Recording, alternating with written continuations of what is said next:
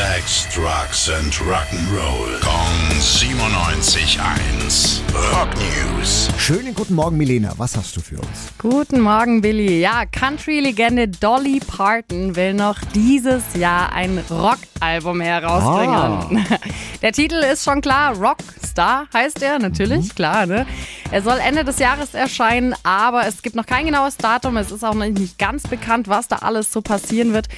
Außer, dass es eben Cover Songs werden sollen. Und Okay. zwar von den bekanntesten Rockhymnen, zum Beispiel Stairway to Heaven von Led Zeppelin, von den Rolling Stones, Satisfaction oder Freebird von Lynyrd Skynyrd.